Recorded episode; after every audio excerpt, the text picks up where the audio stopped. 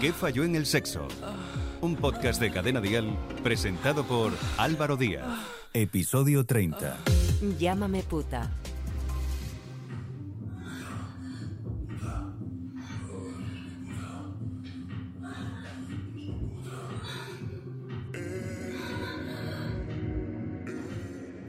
¿Qué tal? Soy Álvaro Díaz. Aquí estamos, una semana más puntuales a nuestra cita con el sexo. No olvides suscribirte a nuestro podcast en tu plataforma de podcast favorita, en Spotify, en Apple, en Evox y también en Amazon Music. Os seguimos también en nuestra aplicación de cadena dial. Se ha demostrado de forma precisa que las palabras influyen en las personas. Un saludo cortés o un elogio pueden convertir un día normal en uno extraordinario y una grosería puede causar molestia o incomodidad y a veces placer. En la intimidad, la elección de ciertas palabras puede conllevar al fracaso o a lograr una mayor excitación. En este sentido, hay quienes se preguntan por qué algunas personas dicen groserías durante el sexo. La comunicación erótica nos encanta a todos y a todas. De hecho, como bien afirma un estudio desarrollado en la Universidad de Oviedo, la conducta forma parte de las fantasías sexuales generales. ¿Qué falló en el sexo? Hemos recogido una historia de una seguidora que quiere eh, exponernos su testimonio. Se llama Carla y conoció a un chico hace cuatro años y empezaron a salir juntos. Su relación eh, está más centrada en el físico y quedan para tener sexo, aunque últimamente nuestra protagonista no sabe muy bien cómo llamar a lo que ellos tienen. Esto pasa desde que él le dijera algunos comentarios que a ella pues no le hicieron ninguna gracia. Asegura que desde hace un tiempo ha cambiado su actitud. Él, mientras mantienen sexo, le ha preguntado que con cuántos chicos se ha acostado. En la segunda ocasión le ha pedido eyacular en su boca y la tercera vez quería que le dijera que ella era su puta. Carla se siente incómoda y denigrada como mujer. Ella dice que no quiere verlo después de todo esto. Te escribo para contarte mi historia, es para ver si a alguno de los oyentes le ha pasado algo parecido o si han escuchado algo, porque yo me he quedado sumamente sorprendida con lo que estoy viviendo. Conocí a una persona hace ya eh, aproximadamente cuatro años y, últimamente eh, no sé cómo llamarle, si es una relación, si es un amigo con derecho. Y lo que pasa es que últimamente, pues esta persona tiene una actitud muy, muy rara, muy extraña. Y sucede que estando en pleno acto sexual, en pleno acto, pues esta persona pues me ha dicho unas preguntas, unas cosas que, que me he quedado perpleja. Y es que para él sentirse bien, pues él tiene que escuchar palabras eh, eh, unas cosas que, en mi mente nunca podía yo pensar que, que podía existir eso. Bueno, un ejemplo es que una vez estando estando juntos, pues me preguntaba que con cuántos hombres había estado y me insistía que le contestara, que le contestara porque eso le hacía sentirse bien. Y claro, para mí eso era humillante, que él me preguntara eso. Luego se lo reclamé. La segunda vez, pues estaba, me decía que quería eyacular en mi boca. Claro, obviamente yo le he dicho que no, que, que yo no, no iba a permitir eso. Yo soy una mujer que tengo valores y me respeto no, no voy a permitir que hagan eso conmigo porque para mí es humillante lo que me estaba pidiendo y se lo he dicho y bueno, eh, dejó de insistir, pero otra vez está con lo mismo, que quiere seguir haciéndolo. Obviamente que le digo que no y no lo voy a dejar. Pero la gota que ha colmado el vaso es que la última vez, pues, me ha dicho que quería que le dijera que yo era su puta y me insistía, quiero que me digas que, sea, que tú eres mi puta. Y yo le decía, pero por favor, ¿cómo te voy a decir eso? Sí, sí, sí, dilo, dilo por favor.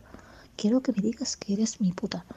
Mira, a partir de ese día es que ya no quiero ni verlo, no quiero estar con él más, porque no puede ser que para que él sienta placer tenga yo que decirle esas cosas. Entonces, según él, él me quiere, me necesita, según él no quiere que le deje, pero yo de esa forma no puedo seguir. Lo único que yo quiero es que alguien, algún oyente diga si ha escuchado algo parecido o si esto o qué pasa, porque yo en mi vida había escuchado algo. Eh, muchísimas gracias y espero sus mensajes. Un saludo y buenas noches.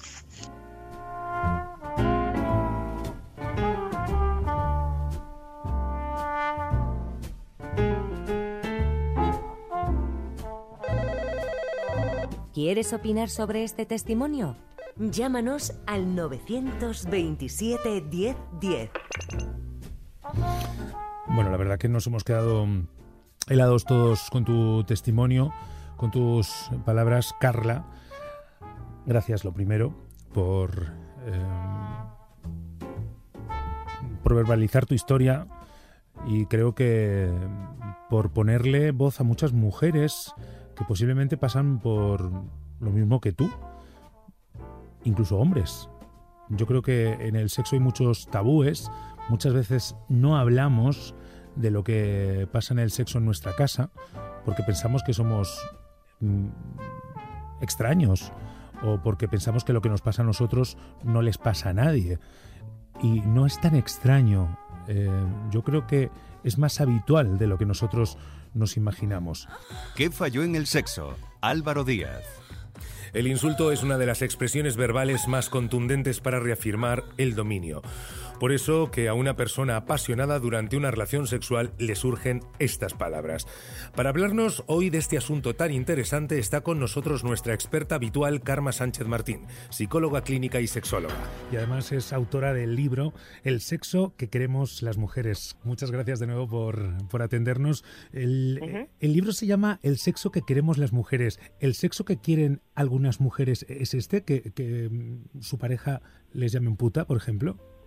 Pues eh, mira, por eh, yo lo primero que me gustaría decirle a Carla es que ella no tiene que hacer ni en su vida ni en el sexo algo que no le apetezca, que no le guste, que no le excite y, e incluso al revés, que, que le haga sentir mal al final ella es la que tiene que poner los límites y como dice ella en, en su bueno pues en lo que explica no eh, que no forma parte de sus valores o no forma parte de la manera con que ella concibe el sexo, no tiene por qué practicarlo. Al final estábamos hablando del consentimiento, es decir, eh, una persona eh, consiente con otra el tener unos determinados tipos o, o conductas sexuales.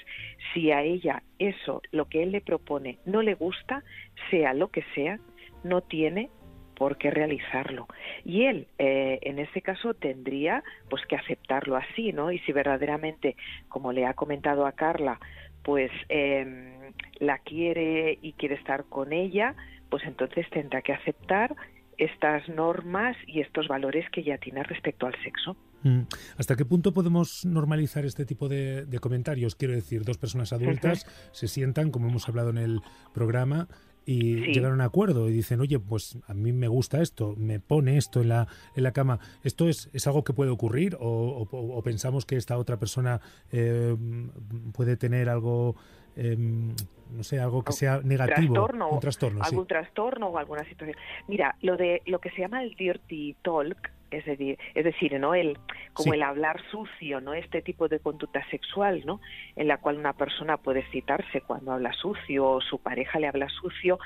Eh, es un acuerdo al que llegan eh, algunas parejas, ¿no? Y que esto puede incluir, pues eso, lo que comentaba Carla, ¿no?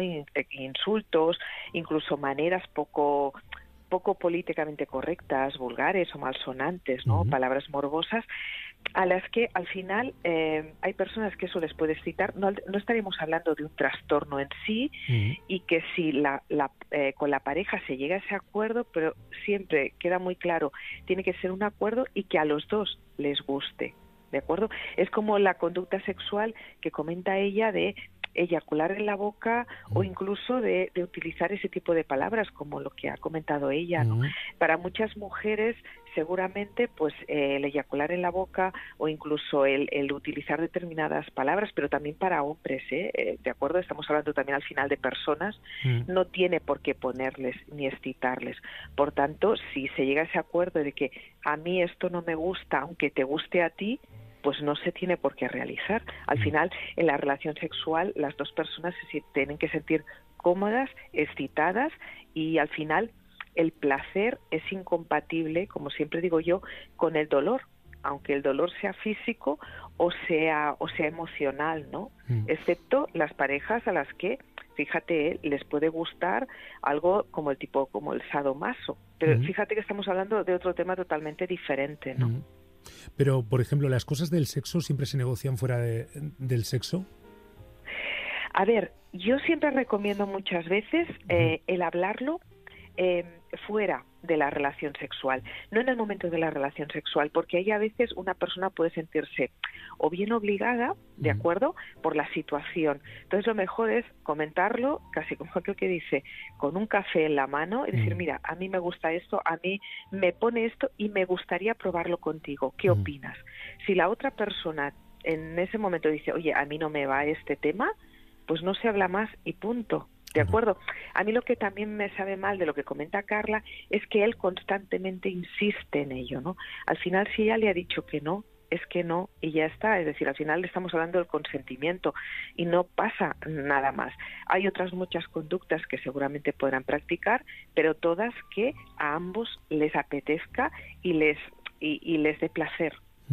Eh, Karma, para acabar, eh, Carla lleva cuatro años con esta persona. Nos llama la atención que después de cuatro años es cuando él le esté pidiendo este tipo de cosas y que no se lo haya pedido antes. ¿Cabe la posibilidad de que estén intentando reinventar el sexo, que en todas las parejas esto toca en algún momento reinventar o introducir cosas nuevas y sea esto lo que él quiere introducir pero que no lo hayan hablado y haya ahí un conflicto entre los dos?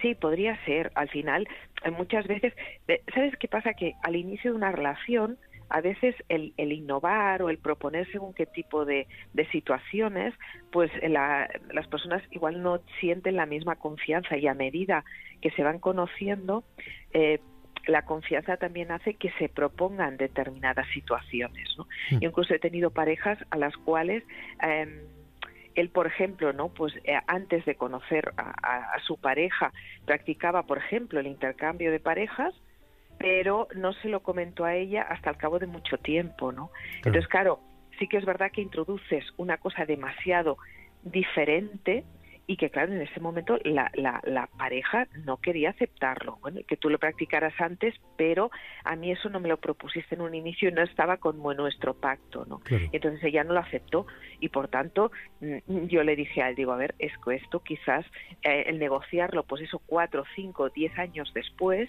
puede ser que tu pareja tenga la suficiente confianza y le apetezca y lo acepte, pero no tiene por qué aceptarlo si antes no estaba en el, en el pacto.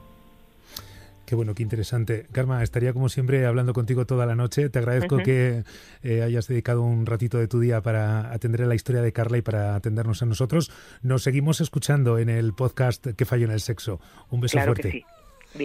¿Qué falló en el sexo? Un podcast de Cadena Dial presentado por Álvaro Díaz. El sexo es un terreno para jugar siempre que los jugadores estén de acuerdo y las reglas estén claras para ambos. No tiene por qué haber problema. La práctica de insultar durante el sexo puede obedecer a que esta persona obtiene más excitación. En todo caso, si te preocupa o te desagrada, coméntalo y deja claro que no estás cómoda o cómodo con ello. Recuerda que si tienes cualquier duda puedes escribirnos un WhatsApp a este número 659 35 12 17. Es el WhatsApp de que falló en el sexo. No olvides buscar y seguir en redes sociales a nuestros expertos habituales, Karma Sánchez Martín, que ha estado hoy con nosotros, Alejandro Fernández y Yania Concepción Vicente. Ah, y suscríbete a nuestro podcast, dale a like a este episodio y compártelo en tus redes sociales si te ha gustado. Nos escuchamos en el próximo capítulo. ¿Qué falló en el sexo? Dirección y presentación Álvaro Díaz, con la colaboración de Yania Concepción, en Instagram arroba yaniaconcept, psicólogosexual.com y carmensánchez.com. Suscríbete a nuestro podcast y descubre más programas y contenido exclusivo accediendo a Dial Podcast en cadenadial.com y en la aplicación de Cadena. Cadena Dial.